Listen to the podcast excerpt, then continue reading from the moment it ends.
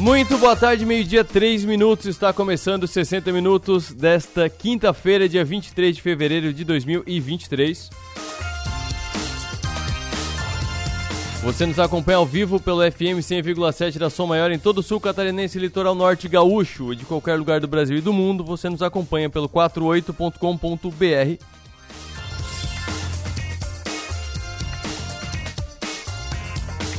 Falando em 48, é destaque agora na capa do nosso portal. A pista tem um nível muito bom para a nossa técnica, diz skatista João Lucas Alves. Está acontecendo em Criciúma o STU National. Teve início nesta quinta-feira, dia 23, com a modalidade Street.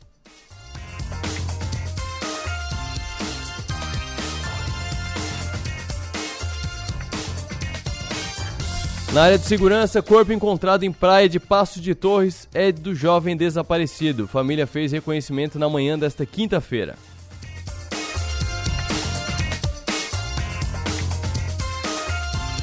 Tem também destaque pro Criciúma, Elder, lateral do Tigre, afirma: a gente tem expectativa de ser campeão.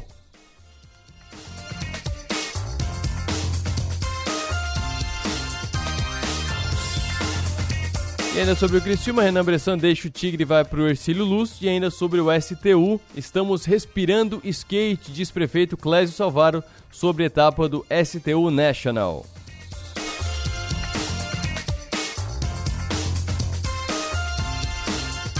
E também está em destaque no 48, destaque de política e economia, cabe nas duas editorias. Um dos primeiros programas será o Pronamp Catarinense, diz Silvio Drevek. O ex-deputado estadual Silvio Drevek toma posse como secretário de Estado da Indústria, Comércio e Serviços. Tomou posse hoje. Em entrevista no plenário para Som Maior, o político falou sobre as primeiras ações na pasta e garantiu que entre elas estará o projeto do governador Jorginho Melo de criar o Pronamp Catarinense, uma linha de crédito para microempresas e empresas de pequeno porte. Daqui a pouco a gente vai falar sobre Pronamp Nacional. A gente vai falar com o Edson Siquela, consultor de empresa, advogado, contador também. E foi com ele que eu falei aqui nos 60 Minutos, no começo dos 60 Minutos, o programa era um bebê ainda. A gente falou sobre o Pronamp Nacional que surgiu por conta da pandemia. E de lá para cá ajudou muita empresa, mas tem muita empresa que não se preparou para ter o Pronamp, porque você tem que se preparar para ter um empréstimo. Não é só pegar um empréstimo e achar que está resolvido.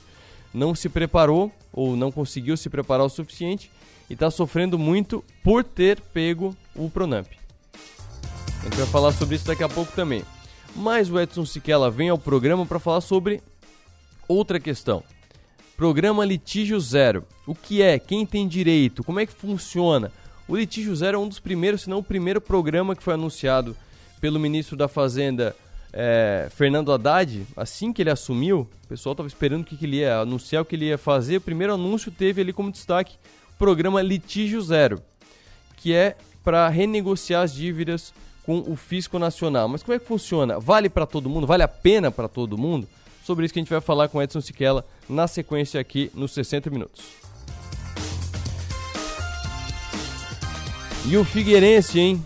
Tribunal rejeita a recuperação extrajudicial do Figueirense. Advogado especialista em recuperação judicial, Agenor Dalfenbach Jr., explicou no Som Maior Esportes agora há pouco o que acontece a partir de agora. E a gente traz daqui a pouco o que ele disse pro Rafa Niero e para a equipe do Som Maior Esportes sobre a situação do Figueirense.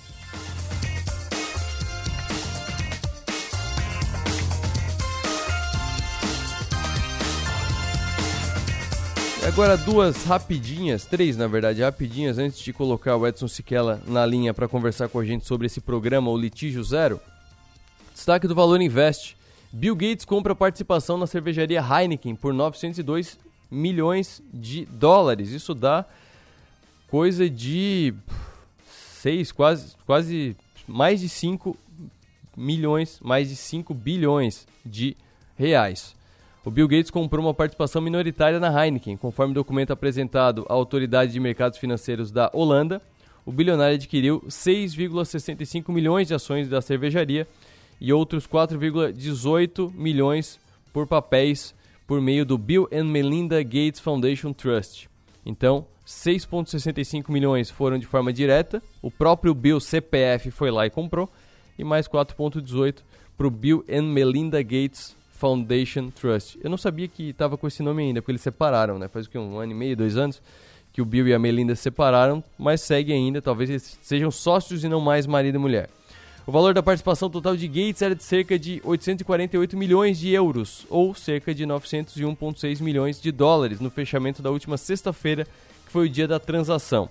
Fundador da Microsoft comprou participação no mesmo dia em que a FENSA, engarrafadora mexicana da Coca-Cola e operador de lojas de conveniência, anunciou a intenção de vender 3,7 bilhões de euros em ações da Heineken.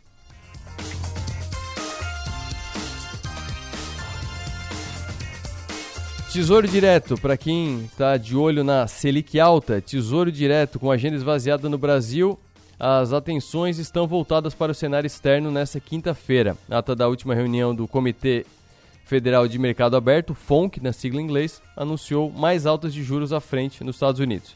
No documento, o Federal Reserve, que é o Banco Central americano, manteve o tom levemente hawkish, que é inclinado a um aperto monetário. Hawkish que vem de hawk, que vem de, de gavião ou falcão? Gavião, hawk é, é gavião. Ao dizer que a inflação permaneceu bem acima da meta de 2% e que o mercado de trabalho seguiu muito apertado. Então, por conta disso, os títulos do Tesouro no Brasil estão trabalhando em 13,38% os pré-fixados. Pré-fixado é o que? Você contrata agora e no vencimento, o 3,38 está em 2029, então no vencimento em 2029, dia 1 de janeiro, você vai receber o seu dinheiro de hoje com o, a rentabilidade de 13,38 por ano, descontado o imposto de renda que vai ser de 15% pelo tamanho do, do prazo, e é isso que você vai receber. Indo a Selic a 30% ou indo a Selic a 2%, é isso que você vai receber. Esse é a maravilha e o calvário do tesouro direto com taxa pré-fixada. Mas isso aí a gente explica outro dia a diferença dos, dos tesouros diretos.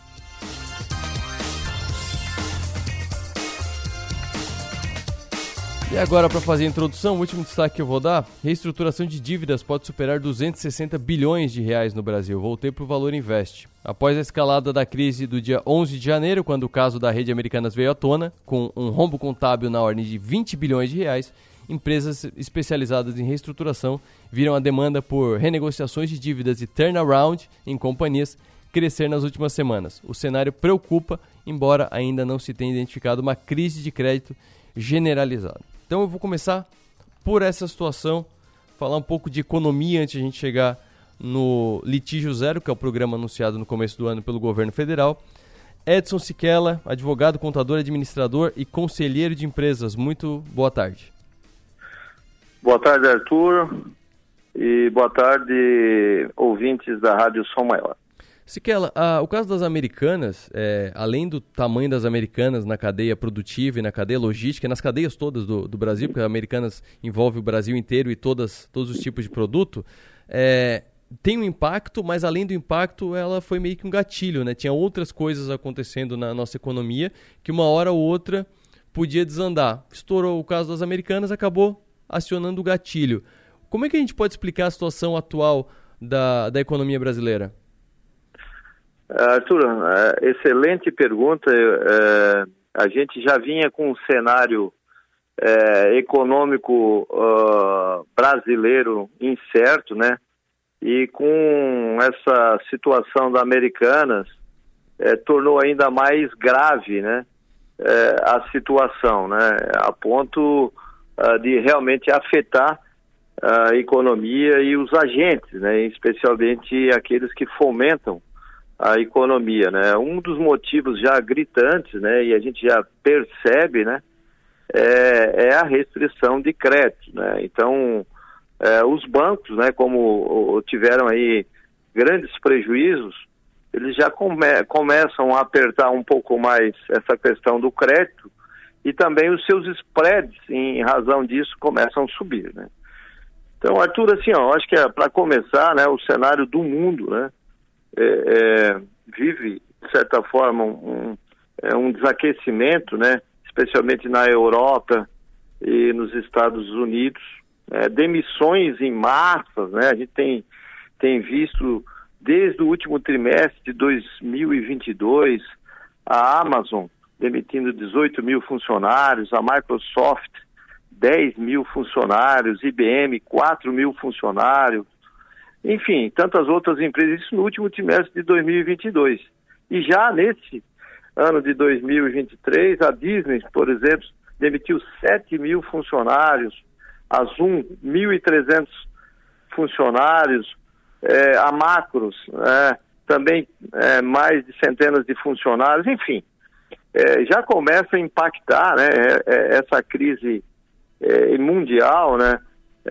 A gente já percebe isso, né? Obviamente no mundo, mas também no Brasil. No Brasil, Arthur, um cenário assim, vamos dizer assim, digno de, de escrever alguns livros ou algumas anedotas, né? A gente teve umas eleições acirradas, né? E a posse, entre aspas, conturbada, né? É, na sequência, ou antes, é, um pouco na, na sequência, a Copa do Mundo, né? Que houve, de certa forma, uma paralisação da economia. É, na sequência ainda tivemos a invasão do Capitólio brasileiro, me permite assim chamar, o que gerou também uma crise muito grande, né, envolvendo o sistema judiciário, questões políticas, e, e traz isso, obviamente, sequências, né, sequelas é, na economia brasileira. Né. Então, com tudo isso, né, ainda veio somar a instabilidade do mercado em face do, do, do risco fiscal, do teto de gastos, que ainda é uma espada sobre a, a economia nacional, porque eh, nós vamos ter outros capítulos, né, como, por exemplo, a expectativa do pacote fiscal anunciado por, pelo novo governo, né, que, que, que é um compromisso dele é, em face da liberalidade desse primeiro ano do teto de gastos. Uhum. Estamos convivendo com juros altíssimos, né? Altíssimos mesmo, é, o que acarreta um aumento das dívidas e o esfriamento do consumo, né? É, a piora dos índices, especialmente no, no, no último trimestre de 2022, face à iminência da posse é, do novo governo e a invasão do Capitólio, é, é instabilidades. Então, é, é, houve realmente, especialmente no varejo, uma piora dos índices de pontualidade e inadimplência, né? Escândalos contábeis aí que tu já citou no mercado de ações, né? No caso da Americanas, mas tem outras companhias aí já sendo, é, vamos dizer assim, é, faladas com relação a, a outros problemas, né, ainda não foram, não vieram a público de forma mais veemente, como é o caso da Ambev, Marisa, enfim, então há uma restrição, Arthur, em face de tudo isso, né, uma restrição, há uma desconfiança, né, especialmente por parte, né, do crédito, uh, por parte das instituições financeiras, né. Então, o acesso ao crédito, ele passa a ter uma restrição maior e o custo também maior, né? Então, sem falar também, né, é, é na, na, nessa, numa insegurança jurídica, né? Porque a gente viu agora é, no final do ano, né, do, do, do, do, último governo e a posse do novo governo, medidas é, especialmente tributárias que foram publicadas no final do ano e no, no, no, no, no dia, praticamente no dia 2 de janeiro, algumas delas foram revogadas. Então passa para é, para o povo, passa para o contribuinte, né? Uma, uma insegurança é, é, é, uma insegurança bastante grande, né? Uma insegurança jurídica, inclusive. Exato. Deixa eu aproveitar é, esse último ponto que tu levantou, dar um gancho bem legal para uma outra parte que é o seguinte é, voltou de novo a aparecer o tal do IVA. Mas não dá nem para falar muito do IVA porque ele ainda é muito ideia, muito abstrato, não, não, não, apresentaram ainda uma definição de como seria o IVA, que é o Imposto de Valor Agregado, que seguiria um padrão parecido com nos Estados Unidos, que você vai lá e compra um pão de 10 dólares, sei lá, e aí tem mais 8% na hora de pagar no caixa. Mas veio de novo o IVA e veio de novo o assunto de reforma tributária. E parte das revogações que tu acabou de citar são do ICMS que reduziu a gasolina e vai voltar, teve também é, Piscofins que também teve uma, uma redução e aí voltou, aí já aumentou o preço do combustível. Então, tá voltando uma tributação que tinha antes, que tinham acabado de tirar, aí já estão falando de reforma tributária de novo. É um fator que é mais um fator que aumenta essa instabilidade, essa insegurança que deixa os juros altos, deixa a, a economia receosa, deixa os bancos com caixa fechado. É, é mais um ponto ruim, né? É, perfeitamente. Eu acho que mais uma excelente pergunta tua. Primeiro, a, a questão da instabilidade do cenário econômico. E essa instabilidade também ela passa por, por essa expectativa, essa é a palavra, por essa expectativa com relação ao, ao, ao pacote é, é, fiscal que o novo governo vai colocar no Congresso nos próximos meses e, paralelo a isso, também é a reforma tributária. Né? A gente tem falado muito na reforma tributária, eu acho que o novo governo vai investir, eu acho que ele aprendeu com isso e também aprendeu com outros governos, vai tentar emplacar a reforma tributária é, é, a partir do seu primeiro ano de mandato. Uhum. Mas se, a, a, expectativa é muito grande, porque, por exemplo, as, quais são as premissas, né? A premissa que deve nortear essa, essa reforma é que, sobretudo, que não haja carga tributária. Mas há uma, interroga uma interrogação muito grande, porque, pelo que a gente tem lido, a gente imagina que, por mais que, que se faça a reforma tributária, e até para, é, vamos dizer, tapar o buraco do teto do, do, do de, de, gastos, vai haver sim é, é, aumento da carga tributária, especialmente do, do imposto é, de renda. Então a premissa é que não haja aumento da carga tributária, que haja uma simplificação né, e, e até a possibilidade de redução de custos e com isso tudo aumento de consumo. Porém, eu vou te dizer que basicamente os grandes agentes do mercado né, têm essa desconfiança. Né? Então, vamos supor que nessa reforma tributária, a parte de, do imposto de renda, não só a parte que no tocante aos tributos sobre consumo, tem aumento, por exemplo, é, da tributação dos bancos. Obviamente, uhum. isso vai refletir é, no consumidor, porque vai haver um, um repasse. Né? Então, Arthur, a reforma ela já está tramitando no Congresso né, já há algum tempo, tem duas PECs, uma PEC de número 45, que tramita na Câmara dos Deputados, né? Essa PEC, ela cria é, um imposto é, sobre valor agregado, uma espécie de IVA nacional, como chamastes agora. Sim. E só que ele é chamado de imposto sobre bens e serviços, o IBS, né? Uhum. E essa PEC também cria um imposto seletivo é, é, que vai incidir sobre cigarro, sobre bebidas, entre outros segmentos, né? E nesse, né, com essa PEC, cinco tributos deixam de existir, né? Quais sejam o PIS, COFINS, o ICMS, o ISS e o IPI, né? E aqui nessa PEC é, é, é, é acaba-se com todas as concessões e benefícios fiscais. Então aqui vai ser uma outra discussão muito grande, porque uma boa parte de segmentos econômicos no Brasil tem alguma espécie de concessão de benefícios fiscais. E a outra PEC de número. Então, a PEC 45, ela cria um IVA nacional, em outras palavras, extinguindo aqueles é, tributos aí de, de, de consumo que falei. Já a PEC 102, ela cria dois IVAs, Arthur.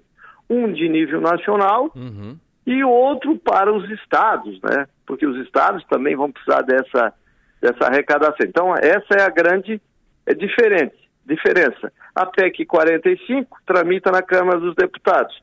Obviamente, depois vai para o, o, o Senado Federal.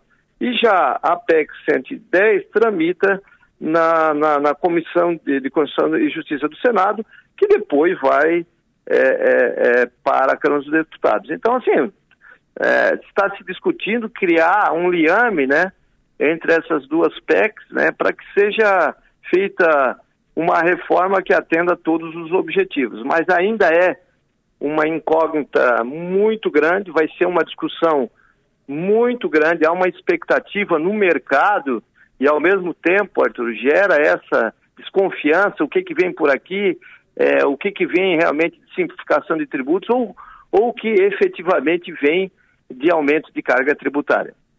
Exatamente, inclusive a questão tributária brasileira é muito complexa, né? E uma das uma das promessas feitas na reforma tributária, que quando chega no Congresso começa a ruir, é simplificar a, o, a tributação, né? Porque eu, eu lembrei aqui, eu fui até buscar mais detalhes, só uma, uma curiosidade para quem está ouvindo.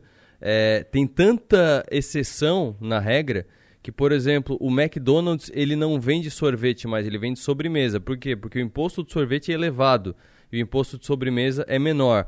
O Serenata de Amor da Garoto e o e o qual que é o Sonho de Valsa? O Sonho de Valsa, ele mudou a embalagem é, não é para manter a qualidade, é porque aquela embalagem nova, fechada é, com calor, é para wafer. Tipo aquele wafer, a merendinha que a gente come, porque o wafer é mais Sim. barato do que chocolate. Então, não é um chocolate com wafer dentro, é um wafer com chocolate fora.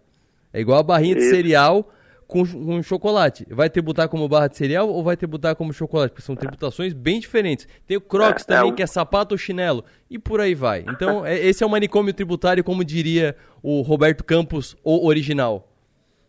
É isso mesmo. É, realmente existem essas brechas legislativas, essas classificações fiscais, que é onde os contribuintes né, procuram fazer, né, vamos dizer assim, os seus planejamentos tributários. Então, realmente, é, o Brasil realmente está precisando é, uma simplificação tributária. Né? Essa, é, essa reforma tributária já é falada já nos últimos três, quatro governos. Uhum. Já se ensaiou, mas efetivamente né, é, é, ainda não veio nada. Então, o fato dela, já prometida pelo novo governo, que até junho, né, ou até um pouco antes, é, ele vai colocar no Congresso né, esses projetos, né, deixam o, o mercado em polvorosa. Né? Então eu diria assim, por isso que eu digo que o Brasil, é, tenho dito que o Brasil em 2023 ele é, é, é, será um país de solavancos. Uhum. Né? será um Sim. país de solavancos. Eu, então não, não tem como dizer que até junho, julho ou agosto ou até o final do ano, dependendo de como as coisas acontecerem, é, não vai trazer solavancos, né? é, é, para, o, o, para a economia, é, para as empresas, para as pessoas físicas, porque tudo isso é uma cadeia, né? Então eu diria para as empresas, é, né, se me permitissem, se me permitirem, é, pô, quais os remédios então, Siquela? O que, que a gente faz diante de todas as, essas incertezas, né? Bom, é, é, é sempre é, vital, né, a gente olhar para dentro de casa. Nós, como é, pessoas jurídicas e também como pessoas físicas. E o que, que a gente olha, Arthur, quando tem um cenário de instabilidade, um cenário de, de insegurança, né? Uhum. A gente precisa olhar é, o nosso fluxo, né? O nosso fluxo de caixa, né? A nossa situação financeira. Então, eu diria, no caso, para as empresas, né? Ó, é, é um período que ela precisa trabalhar né, com uma política de caixa mínimo, porque é até de, de, de, de, proteção, porque pode ter ali na frente né, algumas consequências de redução de, de faturamento ou, ou isso ou aquilo, e ela precisa estar seguro para passar essa tempestade. Né? Com relação também a investimentos, né? tenho participado ali do Estado né, com, com muitos CEOs né, de várias empresas, né?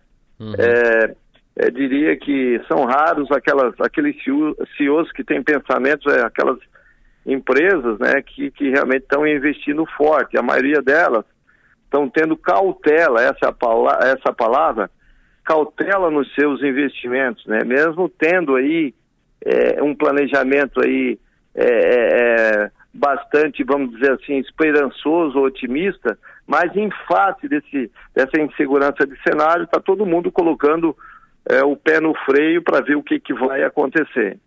E, sobretudo, assim, tem que olhar para dentro de casa, né? se, se, a gente, como consumidor final, né, a gente tem que, reduzir os nossos gastos, né? tem que ter eficiência é, a, a operacional, né? Então, a gente tem que ter trade-offs, né? Fazer opções, segurar, proteger bastante, né? É, é o caixa, pessoa jurídica, mas também é, o caixa pessoa física, né? olhar as políticas de capital de giro e ficar atento, como nós estamos falando aqui, é, do planejamento tributário, né? porque tanto pode vir notícias boas, que é o que a gente espera, mas Amém. também pode aparecer notícias que não é, sejam tão boas, né? Então a gente precisa ficar atento a todas essas mudanças, né? É, é, também ressaltar que em face desses juros altos, Arthur, é, as nossas, ah, quem tem dívida, né, uhum. deve estar bastante preocupado porque as dívidas crescem, né? Tanto a dívida bancária, que é também atrelada é CDI, Selic, né? Mas tem um spread bancário aí e tem a própria dívida tributária que é atualizada, né? É, pela Selic, que hoje está num patamar é, basicamente insuportável, né, de 13,75. Tanto isto é, é, gritante que recentemente houve um bate-boca, vamos dizer assim, uma discussão entre o Banco Central e o próprio governo, né? Sim, exatamente. É, vamos agora para depois de ter é, desenhado o cenário, e é importante desenhar o cenário porque as respostas agora são baseadas no que foi falado até o momento. É, litígio zero. Litígio zero foi aberto no dia 1 de fevereiro, vai até o dia 31 o período de, de busca por esse, por esse benefício. Em resumo, é uma, uma possibilidade de renegociação de dívidas com o governo. Renegociação que já é possível fazer há muito tempo, mas normalmente as, as empresas precisam é, acionar advogados, muitas vezes advogados especializados nessas negociações para negociar com a Receita, entrar com o processo. É um processo moroso a, a, o governo é, abriu o ano já abrindo essa possibilidade de fazer algo mais é, automatizado, digamos assim. Como é que Isso, a empresa Arthur. que está ouvindo agora deve analisar? Busco ou não busco? Me serve ou não me serve? Muito bem. É, então, é, nessa, nessa seara de, de adventos aí, de, de novas medidas no fim do governo passado e, e novas medidas e revogações é, no governo a, no governo atual, né? Uhum. Já citou algumas. Uma delas é a, é a criação do programa de redução de litigiosidade é, fiscal, né? Então isso foi publicado no dia 12 de janeiro, uma portaria conjunta da Procuradoria da Receita Federal de número 1, é, que, que, que estabelece, na verdade, que possibilita uma transação é, tributária. Isso uma coisa específica, já o governo, o novo governo já buscando aí mais alguma fonte de receita para equilibrar uhum. é, o seu orçamento, né? Para que os, os, ouvintes saibam, né? É, assim como as pessoas físicas e as empresas têm um orçamento, né? Entradas e saída de recursos, o governo também tem o seu. Então, essas, essa em especial medida, entre outras, né? Essa especial é de uma arrecadação, mas todas as outras de revogação ou, enfim, é para justamente aumentar, o objetivo é aumentar o ingresso de receitas e aumentar o orçamento é, da União. Então, esse, esse programa né, de redução de lit litigiosidade, então, de 12 de janeiro, não foi um programa, então, ele está tá sendo muito criticado também por, por, por alguns tributaristas ou uhum. por muitos tributaristas, economistas. É, então é, é bom é, destacar que existem dois tipos de transação. Essa do programa de, de redução de litigiosidade fiscal, é, cujo advento foi agora em 2 de janeiro, e depois. E tem um outro que se chama transação tributária, que ele já é de 2020, que ele é muito mais abrangente, uhum. que depois eu posso falar um pouco mais sobre isso. O programa de litigiosidade fiscal, ele contempla a possibilidade de, de da resolutividade, né, o, do, do, do, pagamento com algumas benesses de débitos. A primeira, a primeira modalidade é débitos, é, empresas que tenham é, dívidas no contencioso administrativo fiscal. O que, que é isso? Empresas que estão é, que tiveram uma notificação, uma cobrança, estão é, é, é, com recurso ainda pendente de julgamento e etc, e etc. Bom, o que, que possibilita, possibilita, essa primeira modalidade? Que o contribuinte, então, há uma possibilidade de uma redução de até 100% de multa e juros, e, obviamente limitada a 65% do valor de débito, é, e 30% aí tem que ter uma entrada, atenção, uhum. uma entrada do valor resultante depois da redução de, das multas e juros é, 30% desse valor resultante tem que ter um pagamento em nove vezes e ainda assim a possibilidade de a compensação de prejuízos fiscais havidos até 31 de dezembro de 2021. A outra modalidade, é, só que dentro dessa modalidade, quem pode se enquadrar? Aqueles créditos ou aquelas dívidas é, com a União né, há mais de 10 anos. Uhum. Né, essas brigas no contencioso que é pendentes há mais de 10 anos. Ou inscritos em dívida ativa, que é um passo é, antes da, do processo de execução fiscal, há mais de 15 anos. Ou, é, ou uma, uma situação de suspensão do, da dívida por decisão judicial há mais de 10 anos. Então, note-se que há condicionantes importantes. E, e, então, assim, quem tem uma dívida de longo prazo com essas características, sinceramente, assim, vou me permitir dizer, pô, será que essa empresa, essa pessoa, é, essa empresa ainda está viva ou foi a bancarrota? Né? Então, é, esse já é um, um, um, uma possibilidade que restringe. A outra modalidade é para dívidas de pequeno valor, assim chamada aquelas dívidas de até 60 salários mínimos, que também pode estar em fase de contencioso ou um dívida ativa mais de um ano. Serve para pessoa física, microempresa, EPP e etc. Tal. Também pode ter a redução de, de, de, de multa até 100% de juros. Porém, os prazos são curtos para pagamento, né? É, que podem variar. Então, um, esse, esse programa, para resumir, né, entre entrada e entre o restante de parcelamentos, é num prazo máximo de 12 meses. É, então, aí, o que, que a gente pode falar para os contribuintes, quer sejam eles pessoas físicas ou jurídicas? Uhum. Tem que olhar justamente o seu fluxo de caixa. Né? Se, por acaso, a, a, o valor não é um valor significante e essas reduções de juros e multas forem significantes e ele tiver caixa para pagar nesse curtíssimo prazo, obviamente tem que fazer conta. Então, pode ser viável.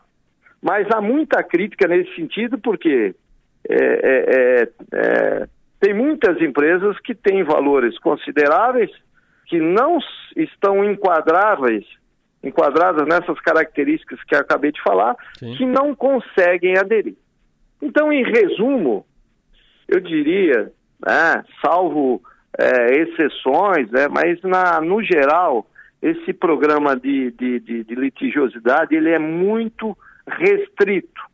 Né? Ele pega uma fatia de créditos para quem está devendo contribuinte há 15, 20 anos em, situações peculiares e ainda penaliza na, na regularização o fato de ter que pagar e no máximo, né, contando entradas e, e o restante no, no parcelamento em 12 parcelas.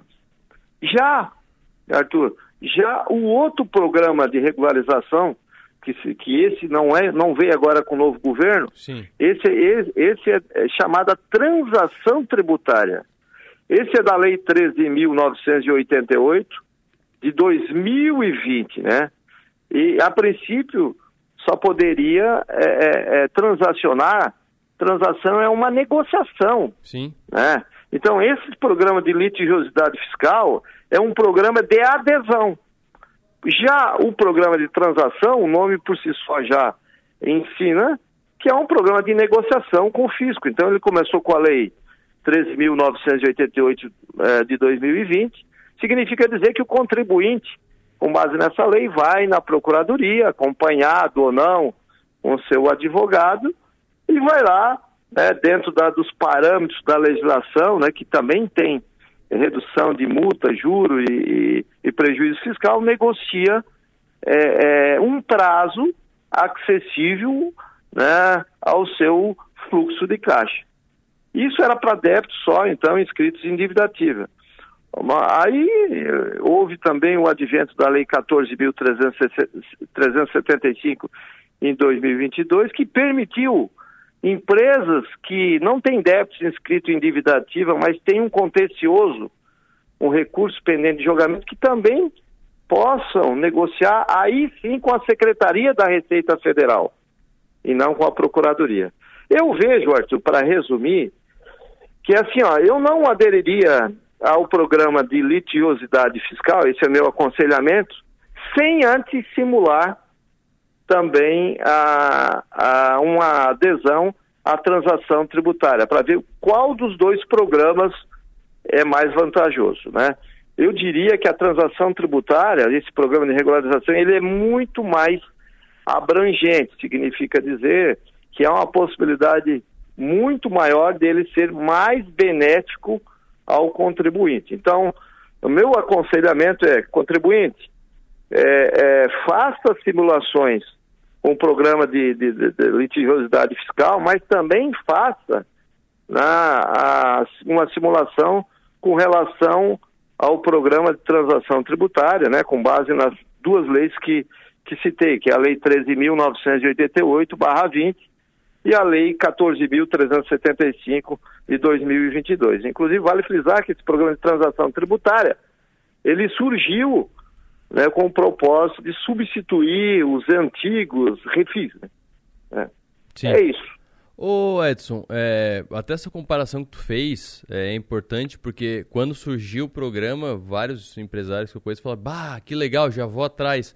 Mas esse prazo é, curto é, não ajuda quase ninguém, né? Porque eu não, eu não tenho certeza se é pela lei de 2020 que tu, que tu citou ou se é pelos processos que eu citei no começo, mas eu já vi casos de é, parcelamento de 144 vezes, 82 vezes. É, então, pô, me fugiu agora, eu sou de humanas, né? Me fugiu agora quantos anos são 82 vezes, mas é muito tempo. Eu sei que 144 são 12 anos. É isso aí. Então, assim. Então, Arthur. A, a gente tá de um é, ano para é, 12 anos.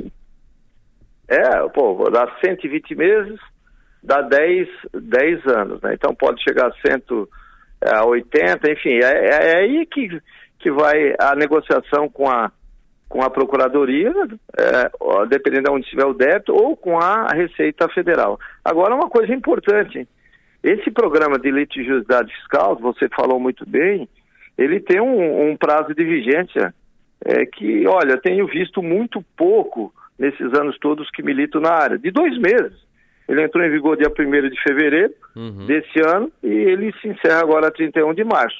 Por outro lado, agora, esse programa de transação tributária, é, especialmente a transação tributária individual ou aquela proposta pela, pela própria, uh, pelo próprio fisco, ele tem prazo indeterminado.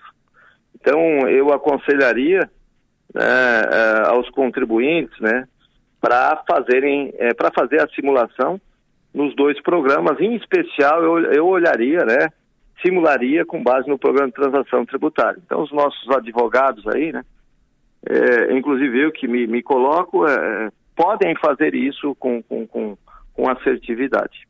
Maravilha. Edson Siquela, obrigado primeiro pela aula, né, pela toda a análise do cenário econômico brasileiro que tu apresentou aqui no começo da nossa conversa.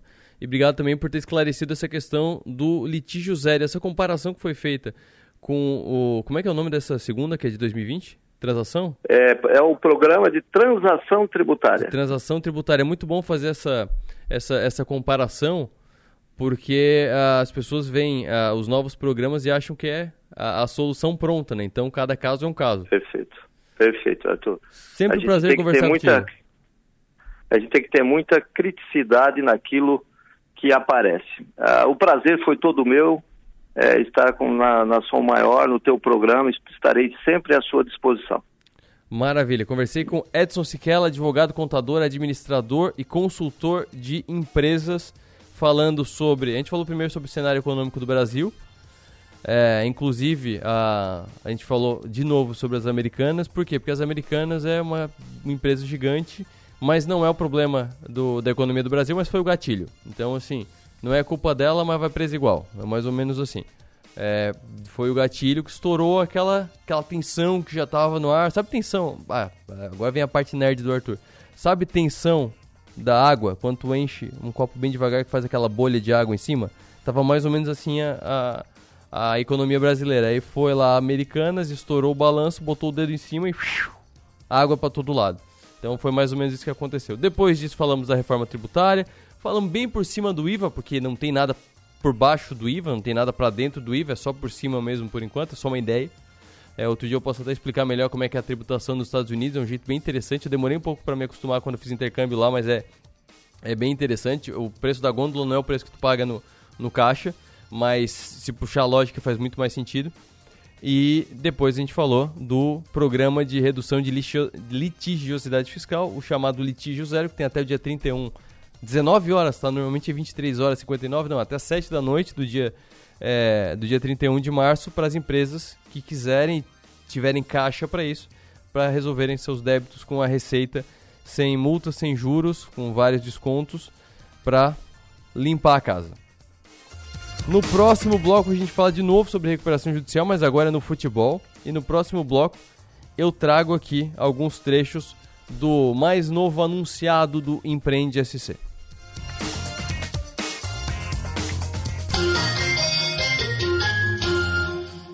Momento Justiça.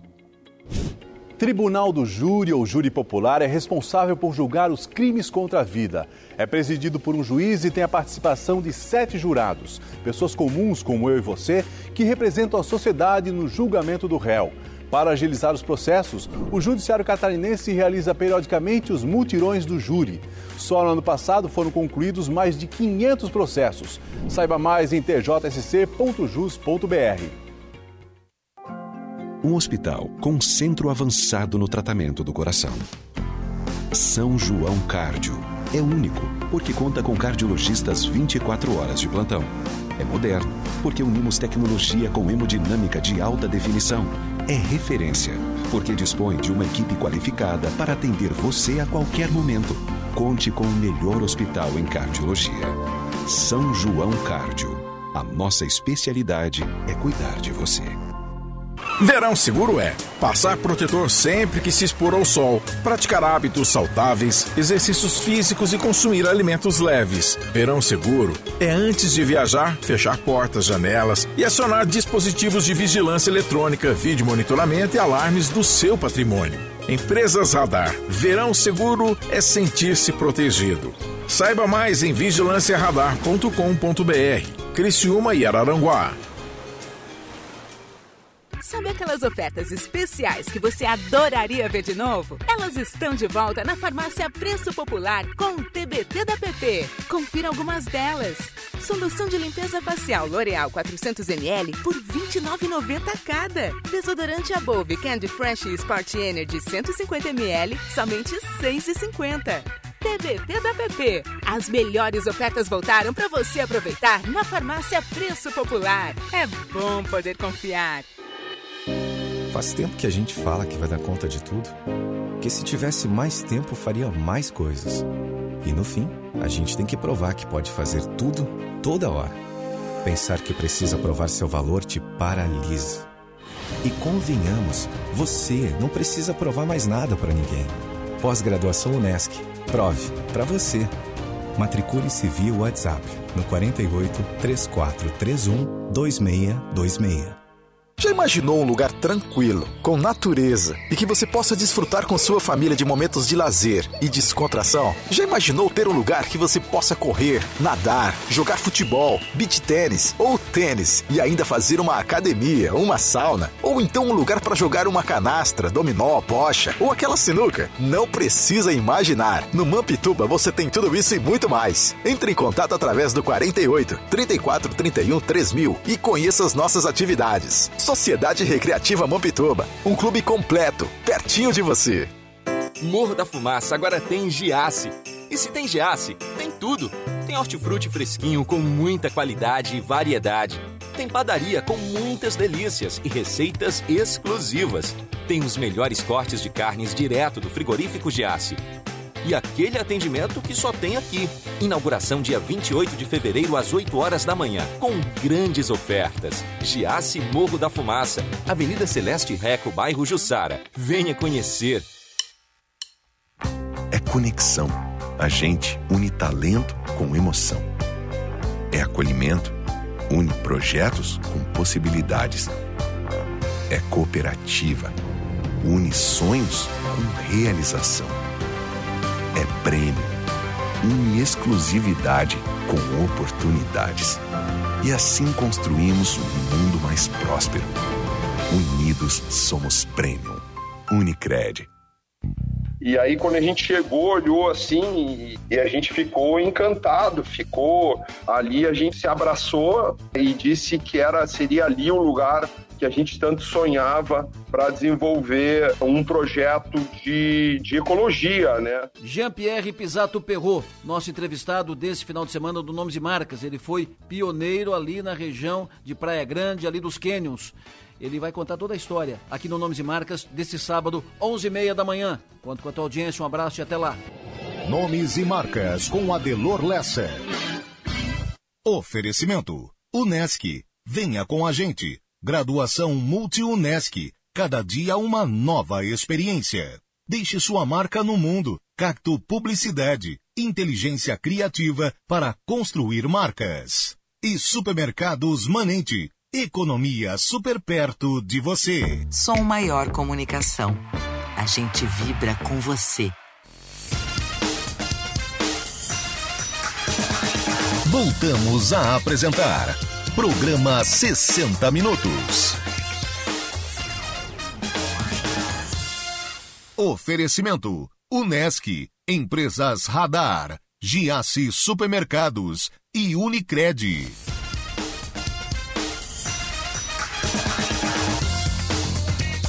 Destaque de hoje do Valor Econômico: o Tribunal de Justiça de Santa Catarina rejeitou o pedido de recuperação extrajudicial do Figueirense. O que é pedido de recuperação extrajudicial? O que é uma recuperação extrajudicial? O Agenor da FEMBAC já explicou aqui, acho que foi no ano passado ano retrasado, eu trouxe ele aqui ao programa. A recuperação extrajudicial é o que muitas empresas tentam antes da recuperação judicial. Antes de ter intervenção e a justiça entrar na empresa para administrar, tirar o gestor, tenta-se com a equipe muito semelhante uma renegociação nos mesmos moldes, só que na, na conversa primeiro, sem, sem intervenção da justiça. Essa é uma, é uma recuperação extrajudicial. E o Tribunal de Justiça Santa Catarina negou. A decisão unânime é da quarta Câmara de Direito Comercial. Os desembargadores reformaram a sentença que havia homologado em dezembro o plano do clube de futebol catarinense. Os magistrados entenderam que houve falha ao computar um credor que não teria direito a voto. Sem ele, o Figueirense não teria alcançado o quórum mínimo necessário para a homologação. Quem explica melhor isso, explicou no Som Maior Esportes, agora há pouco aqui na Som Maior, é o especialista em recuperações judiciais, advogado Agenor Dalfenbach Jr. Na verdade, já em 2021, o Figueirense requereu o socorro ao judiciário na modalidade que se chama recuperação extrajudicial. Ela é um pouquinho diferente da recuperação judicial e ela difere na, na seguinte questão: você reúne os seus credores numa mesa como vocês estão aí agora e diz a eles que você precisa repactuar as suas dívidas, que não pode pagá-las, e a soma dos valores dos créditos é, ao qual a empresa deve, no caso o clube deve, é, deve ser, no mínimo 50% dessa soma deve ser é, concordante né, com a recuperação judicial. E depois se, leva essa, se levam essas assinaturas, olha, meus credores concordaram e eu vou, então, é, pedir ao juiz que ele homologue isso, ou seja, não é aquele negócio de recuperação judicial que tem editais com planos de credores, que, com plano de recuperação, que tem assembleias de credores. Tudo isso é feito fora do judiciário. Mas lá no judiciário, o juiz nomeia um profissional que vai ver se a conta está certa, ver se de repente algum credor que não estava na mesa com vocês aí no dia é, deixou de assinar e de repente pode prejudicar essa matemática aí, né, necessária da lei de 50% dos credores que precisam aprovar.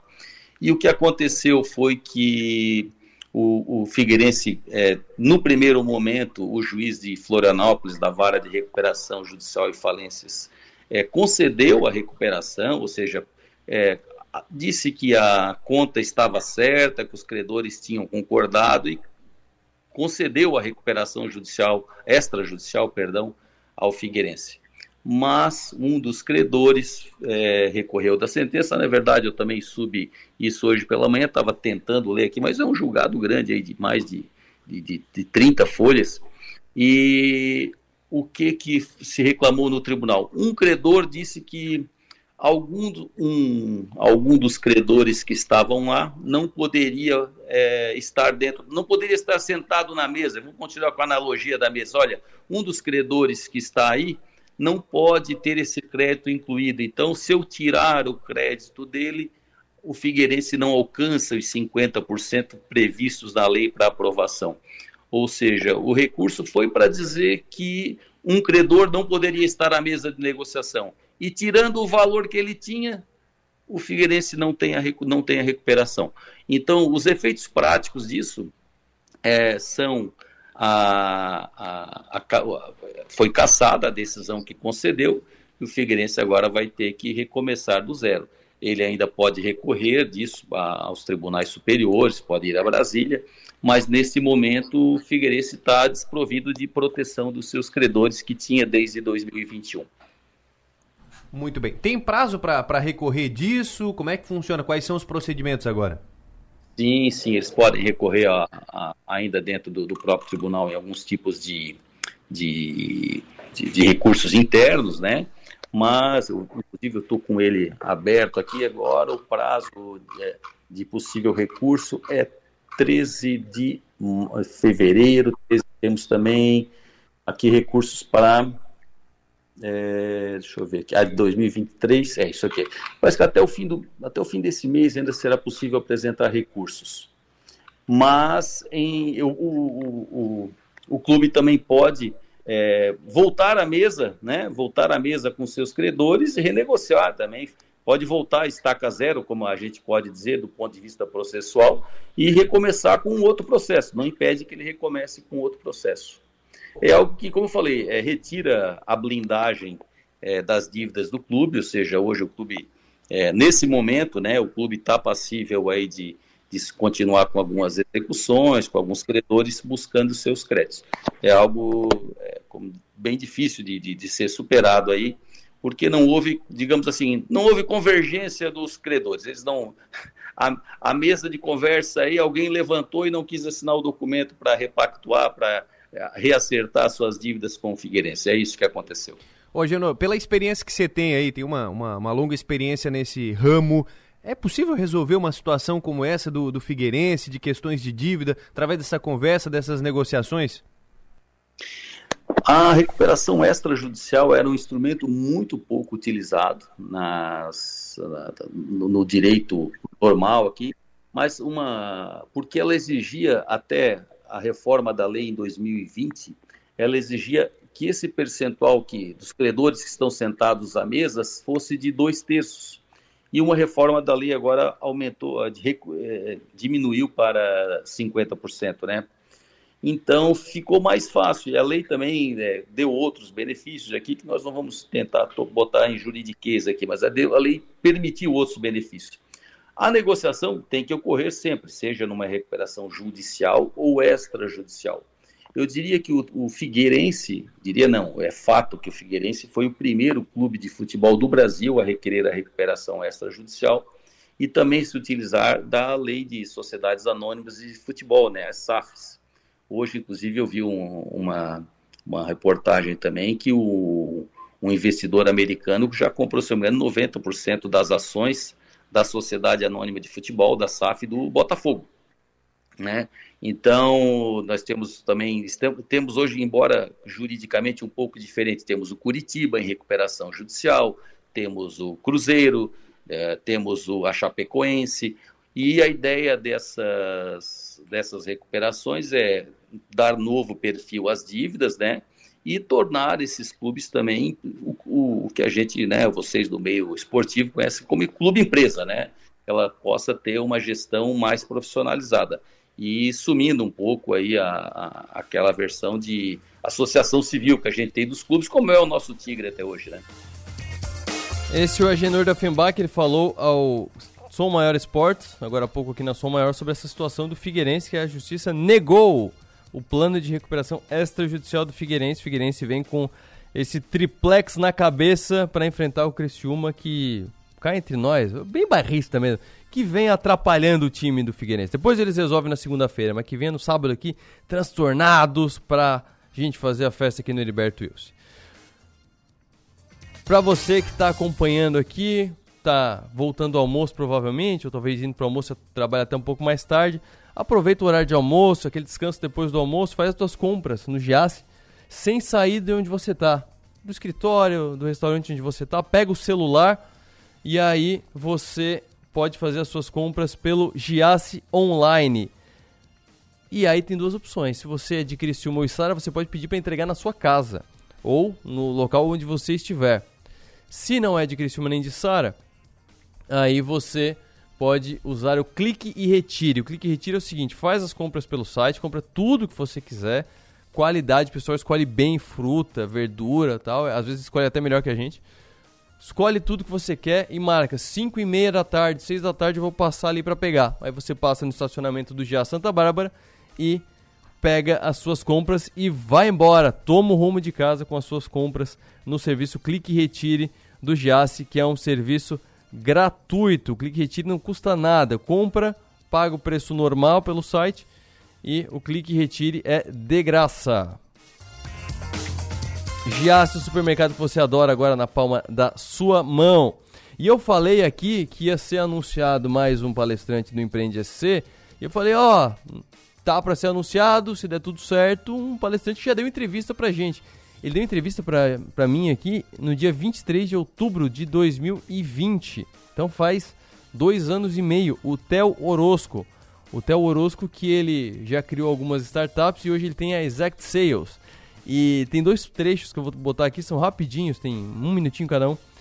Que, e inclusive eu peço aqui, o Chicão, a Alice e o Diego estão lá no STU então daqui a pouco eles falam de lá, o avesso hoje de lá, mas eu vou pedir essa esticadinha aqui porque eu achei uma coincidência tão legal. Eu conversei com o Theo há tanto tempo e ele vai estar no Empreende aqui em abril. Um dos trechos que mais chamou a atenção de quem ouviu a entrevista foi ele fazendo uma comparação assim, um pouco é, sexual assim, de como é negociar com grandes empresas. Até eu brinco que nessa época um dos problemas é que a gente negociava com Pepsi, com Unilever, Procter Gamble, e eles eram muito grandes e a gente muito pequeno, né? Então, é, a, a brincadeira, né, e entenda como uma brincadeira, é, é como fazer amor com um gorila, né? Então, assim, tu não tem muita opção. Ele é um gorila, tu é só um ser humano, tu não tem muita opção nesse relacionamento. E era como eu me sentia nessa, nessa negociação, a barganha estava na mão deles. E aí vem a primeira grande lição de vendas, né? Porque você precisa, o, o, a logo, o nome do cliente, não, não quer dizer que ele é bom, né? O que é Sim. bom é aquilo que te sustenta, aquilo que para de pé no teu planejamento estratégico. Então, assim, você precisa de um planejamento estratégico para sustentar boas vendas. E um outro trecho que eu separei aqui também, que eu acho muito interessante ele ter puxado, é a questão do empreendedor que faz tudo. Muitas vezes ele é assim por ego. O empreendedor que diz que não tem ego, ele tem ego e é mentiroso, né? Então, assim, é essa ideia de passagem de bastão, sabe? De eu era o herói da situação, no fim do ano todo mundo vinha me abraçar e disse que eu tinha mudado a vida da pessoa, e, é, e em algum determinado momento, para que eu tivesse braços, para que eu conseguisse ter uma vida equilibrada, para que eu conseguisse me dedicar e focar naquilo que era necessário, eu tinha que passar o bastão. O herói não podia ser mais eu, tinha que ser o diretor, tinha que ser o gerente. E, e, isso é um momento que muitos empreendedores não conseguem fazer porque não conseguem vencer seu ego. E eles ficam se enganando. Eles ficam dizendo, não, eu não faço porque nunca sai direito. Mas o que é o direito? E se o cara nunca fizer, como é que ele vai saber o que é o direito? Então, assim, não, não deixa acontecer porque é super protecionista. Não é protecionista pela qualidade, tá? A grande maioria é protecionista pelo ego. Tá? Então, assim, é, eu categoricamente afirmo, assim. E, e tem que vencer o ego. Esse é o Theo Orosco, o Theo Orosco que foi o anunciado de ontem. Lembra que eu falei? Eu botei até no vídeo, não foi anunciado ninguém no domingo, deixaram para anunciar ontem, na quarta-feira de cinzas. Theo Orosco Olha, muito legal a entrevista, a gente colocou ali no, em destaque no 48 de novo, muito, muito legal mesmo. Tô louco para ver a palestra dele, para ver o que, que vem de diferente nesses dois anos e meio que, desde que a gente conversou, ele esteve aqui em Criciúma, nem foi em Criciúma, mas foi online por causa da pandemia, e agora estará em Criciúma. É sempre legal ouvir o Theo Orosco. E para fechar, eu quero mandar um abraço para um cara que eu encontrei esses dias e ele falou: o programa que eu mais ouço na Som Maior é os 60 minutos. E eu senti sinceridade na voz dele. Eu falei: pô, mais que o do Adelor? Ele assim, mais que o do Adelor, porque o teu assunto é mais legal. Que é o Paulinho da Cante. Então, um abraço pro Paulinho da Cante, ouvinte premium dos 60 minutos. E eu me despeço por aqui, a gente deixa o estúdio da Som Maior é, ocioso neste momento, porque o programa do Avesso está lá no Parque Municipal, está lá no palco do STU, tá literalmente no palco, pelo que eu sei, eles estão literalmente no palco do evento, no palco onde serão feitas as cerimônias. Então, fique ligado no Avesso direto do STU National, muito skate no programa do Avesso agora com Alice e o Chicão, eu, Diego, até mais, volta amanhã meio-dia.